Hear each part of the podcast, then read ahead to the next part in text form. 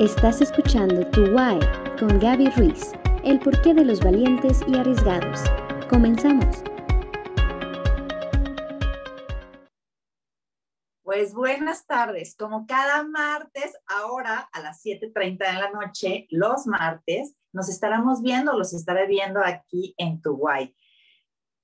Cada día con un nuevo invitado, eh, que hoy tengo el gusto de invitar y de tener aquí a José García Marín. Es un doctor psiquiatra, terapeuta, psicoterapeuta, con el cual en algún tiempo estuve colaborando, un, gran, un buen tiempo, y al que conozco muy bien y nos va a platicar también de una, una nueva eh, técnica que tiene que me pareció súper interesante. Y bueno, pues como cada martes, feliz de estar haciendo una pequeña introducción el día de hoy. Y sobre todo, porque esta semana, no sé, los que nos habían estado viendo desde el inicio, pues bueno, tuvimos unos temas técnicos, pero estamos teniendo esto nuevo, lo vamos a estar pasando por YouTube, lo vamos a estar pasando por Facebook. Y bueno, yo feliz también de esta nueva temporada. Bueno, pues voy a platicarles un poco de los cinco pilares de potencialización personal. Es algo que les he comentado durante los anteriores programas y es una guía que hice, desarrollé para hablar sobre temas donde puedo yo tener como una especie de dirección cuando hay un problema que tengo o bien estoy queriendo potencializar mi vida, mejorar un aspecto de mi vida o estoy teniendo algún problema en alguna parte. Entonces, son los cinco pilares de potencialización personal. Y el día de hoy que vamos a tocar el tema es un tema, creo que, que va a englobar estos mismos cinco pilares pero quisiera comenzar con platicarles parte de una experiencia reciente que, he tenido. Y es cuando empiezas a tocar ciertos temas espirituales, cuando a veces las respuestas se acaban y uno empieza a tratar de poder encontrar otras respuestas que serían las suprahumanas, pues, ¿por qué estoy, está pasando esto? ¿Qué es lo que nos está sucediendo? ¿Cómo puedo mejorar esto? ¿Cómo puedo salir quizás también de ciertos estados de ansiedad y de depresión que mucha gente ha estado empezando a vivir. ¿Por qué? Porque ya es un periodo natural donde el cuerpo ya no resiste tanto eh, temas de estrés o de, o de una presión ante la incertidumbre que estamos viviendo. Aunque poco a poco se nos va abriendo un poco más el camino hacia una respuesta. Por ejemplo, Israel, ¿no? Israel ya todos fuera el tapabocas. Y bueno, em, vamos a estar tocando ciertos temas, sobre todo con este concepto de lo espiritual, del por qué, de hacia dónde quiero ir, de hacia dónde estoy, incluyendo los otros cuatro pilares. Pero lo que quisiera yo poder transmitirles a ustedes es que estamos en un tiempo en el que podemos trabajar con partes nuestras en un tiempo muy adecuado, porque la situación no lo está pidiendo, ¿no? Entonces, em, yo permítanme un segundito, nada más voy a ver. Y yo creo, o yo he visto que cuando las cosas empiezan a atorar, o se empiezan a, crear una especie de conflicto en las situaciones externas, tendemos a explicarnos el porqué de lo que está pasando afuera y es un poco diferente cuando tratamos de observar qué está pasando adentro de nosotros, porque para mi punto de vista la solución ante la incomodidad externa es buscar una comodidad interna. ¿Y a qué me refiero? Un descubrimiento de mí hacia cómo puedo resolver los problemas que están suscitándose o lo que se está presentando. Entonces, em, hoy estaba haciendo una parte de un libro que ya les contaré cuando esté, eh, de un libro que estoy haciendo. Y leía con respecto a este tema de la gente con depresión y el por qué nace para mí la idea de decir, bueno, si alguien con depresión deja de tratar de observar qué es lo que pierde y más bien se trata de retar ante las cosas que le tocan hacer, como el famoso mito de Sísifo, no sé si lo recuerden, pero era un cuate que estuvo condenado a rodar una piedra por los dioses, a rodar una piedra desde la cima de un monte hasta la parte baja y volverla a subir y volverla a tirar, ¿no? como en un peñasco. Pues. Y ese fue lo que se le condena. Entonces, cuando yo empecé a leer, porque Camus tiene un libro que habla sobre el mito de Sísifo, cuando yo empecé a leer el libro, me vino a la mente mucha de la gente que yo veía y pensaba, claro, así es como lo sienten, porque esta tendencia a pensar que yo estoy mejor y de repente pasa algo que empeora la circunstancia o el panorama, es como sentir que sigo subiendo una piedra, bajando la piedra. O sea, me levanto, voy a trabajar para ganar dinero, para poder comer, para poder descansar, para poder irme de viaje, pero para poder regresar otra vez a trabajar con más ganas, para poder comer, para poder trabajar y para poder descansar. Entonces vuelve una visión como desesperanzadora, cíclica, hartante, desesperante. Y hay una parte donde lo explico, lo relato en el libro, que es donde me empiezo a dar cuenta que cuando la gente dejaba de poner su atención en lo que perdía, sobre todo afectos, una economía, un cierto estatus, etcétera, y ponía su atención en su hacer y en la pasión que le hacía hacerlo, era como ver este mito diferente. Tiro la piedra, pero ¿qué tal si me encanta aventar las piedras? Y entonces me voy dando cuenta que cuando la tiro la piedra y la vuelvo a recoger y la vuelvo a subir, hay nuevos retos en la forma en la que lo estoy subiendo. Empiezo a sentirme internamente que tengo como un nuevo aprendizaje y a la vez me siento muchísimo más capaz en mí. Y mi percepción de mi capacidad para enfrentar la vida es mejor y mayor. Y esto, para mi punto de vista, es lo que nos hace sentirnos satisfechos, contentos. Ya lo decía Maslow, que era la autorrealización, pero yo la veo desde este punto de vista, ¿no? entonces, el hecho de levantarme por la mañana parece algo, no que me fascine, ¿no? Porque luego estamos con este tema muy en boga de que te fascine, que te apasione, pues sí, pero que te fascine, que te apasione, que te crea retos, porque me puede encantar ver la televisión y ver series, pues eso no es un reto. O me encanta leer y, leer y leer y leer, pero eso no es un reto. El reto sería qué voy a hacer con esa información, cómo la voy a aplicar y cómo voy a enriquecerme yo dentro de mis recursos internos. Entonces, estamos esperando a que se conecte José.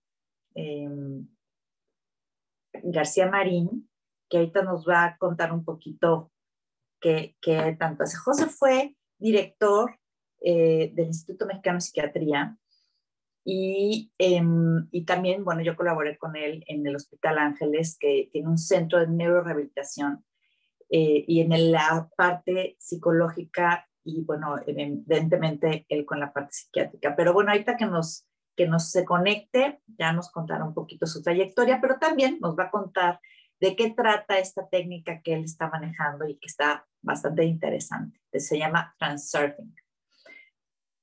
Y volviendo al tema del hacer, ¿no? Em, cuando empecé a ver que mis clientes o mis pacientes en ese entonces comenzaban a hacer las cosas como con más entusiasmo, como que el día empezaba a tener un sentido y al otro día había un sentido, la posibilidad de que recayera era menor. Así sucedía, ¿no? Antes me, me acuerdo que cuando empezaba a trabajar con ellos, generalmente el tema de la depresión es cuando tiene que ver con una pérdida, ¿no? Previo a esto, una pérdida es un detonante, digamos.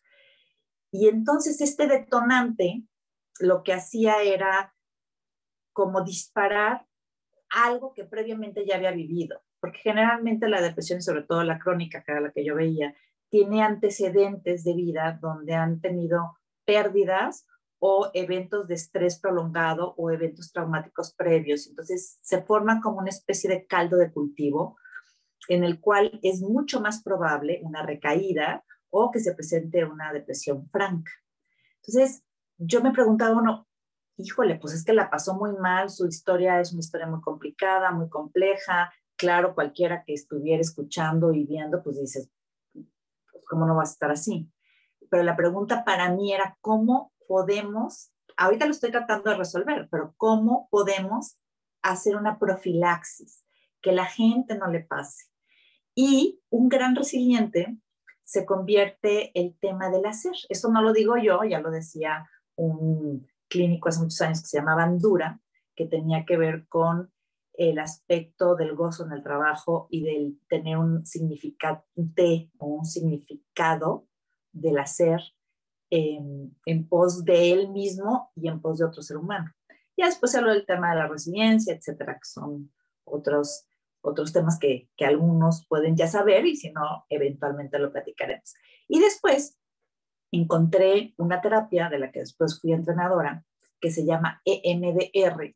Y esta terapia trata todo lo que tiene que ver con estrés postraumático en su inicio. Pero lo que se trata o lo que plantea es que hay memorias que se quedan tan fijas o de una forma almacenada de una manera disfuncional, que es lo que hace que cada vez que yo tengo una pérdida vuelva a vivir ese recuerdo y entonces una y otra vez vuelva a experienciar lo que pasó previo a esto. Entonces, ¿por qué lo cuento? Porque dado lo que está pasando ahorita, eh, puede ser que para muchos se detone parte de una historia en el pasado y entonces hoy cíclicamente estemos pensando, híjole, esto no va a pasar, está pasando lo mismo, me ha pasado siempre a mí y eso eleva los estados de ansiedad, pero también la probabilidad de terminar en una depresión.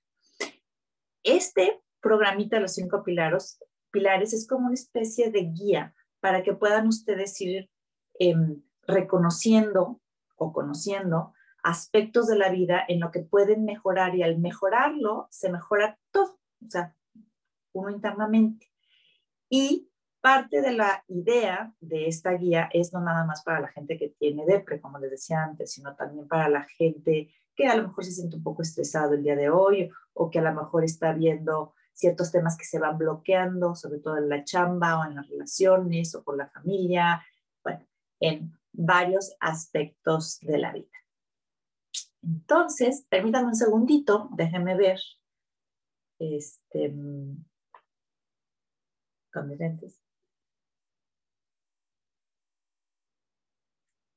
Eh, a ver, vamos, le voy a escribir rápidamente.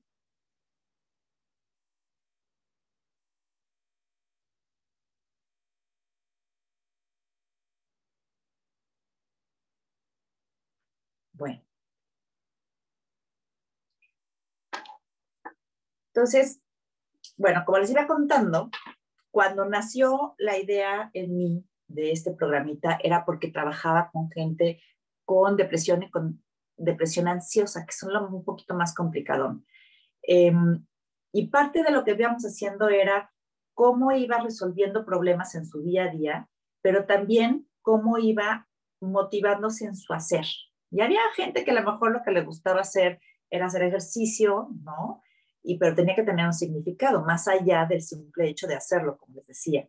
Y entonces empezaban a encontrar que a lo mejor metiéndose una clase para dar clases de, empezaba a tener otro significado al empezar a dar una clase, encontraba gente, tenía mejores conexiones, pero aparte, después tenía un sentido. Cuando empezaba a dar clases, tuve el caso de una, de una chamaca que fue esta la historia, y entonces empezó a dar clases, pero después descubrió que podía darle clases a gente que tuviera estados de, depresión o melancólicos, etcétera. Y entonces hizo un pequeño grupo para darles, en ese entonces usaba el spinning más, y empezó a hacer un pequeño grupo para darles clases de spinning, pero sobre todo un spinning motivacional.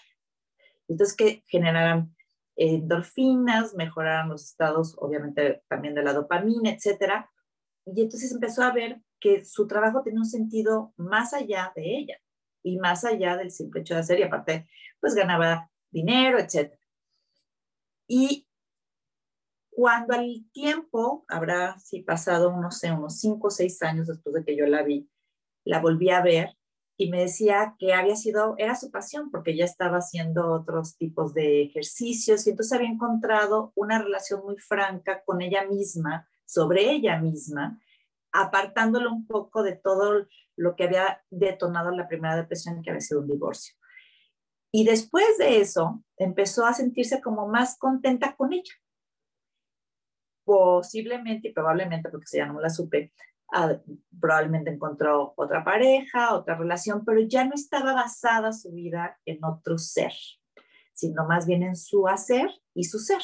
Y por lo tanto, cuando yo los dos los complemento perfectamente bien, lo que viene después es que puedo eh, tener una mejor relación con mi entorno y con mi ambiente y conmigo mismo, que es la más importante. Voy a ver si ya viene. Ok. Híjola, algo habrá pasado, no lo sé, no lo sé muy bien, pero bueno. Em, voy a tratar de ver si en unos cinco minutos se conecta. Vamos a estar haciendo estos pequeños programas, y digo pequeños porque van a tener una duración entre los 40 y 45 minutos, el día de hoy quizás 30. Y bueno, los voy a invitar a que nos sigan viendo. Les voy a dar una pequeña introducción y posteriormente vamos a invitar a otras personas. Vamos a tener a gente que nos platica sobre técnicas, tecnología, eh, habilidades, todo dentro del tema de la psicología para mejorar el desempeño, para sentirse mejor, etc. Bueno, pues pasando al tema de, esto que les comentaba, que cuando uno está mejor consigo mismo, puede estar mejor con el entorno. Esto es un poco complicado. Yo trabajo también con em, empresarios, con eh, profesionistas que lo que quieren es mejorar aspectos de su trabajo o bien con grupo de directores de empresa para que se coordinen mejor entre ellos.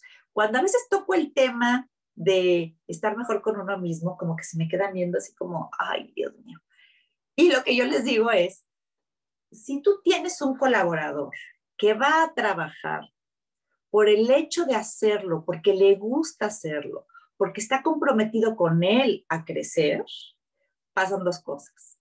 Tienes al mejor colaborador que va a desempeñarse en la mejor función para lo que tú necesitas y por otro lado, tú necesitas comprometerte con él a darle el mejor espacio en las mejores condiciones para que él siga queriendo hacer eso. Entonces, si ustedes se fijan, hay una sincronía, ¿no? Entonces buscamos que el, el mejor estado para todos. Sin embargo, a ratos pensar que voy a trabajar conmigo es como pensar que voy a meterme a temas espirituales o voy a, a, conocer toda mi vida y me voy a poner muy zen, que no necesariamente es eso, porque hay muchísimos tipos de formas de encontrar conciencia en mí para mejorar muchas.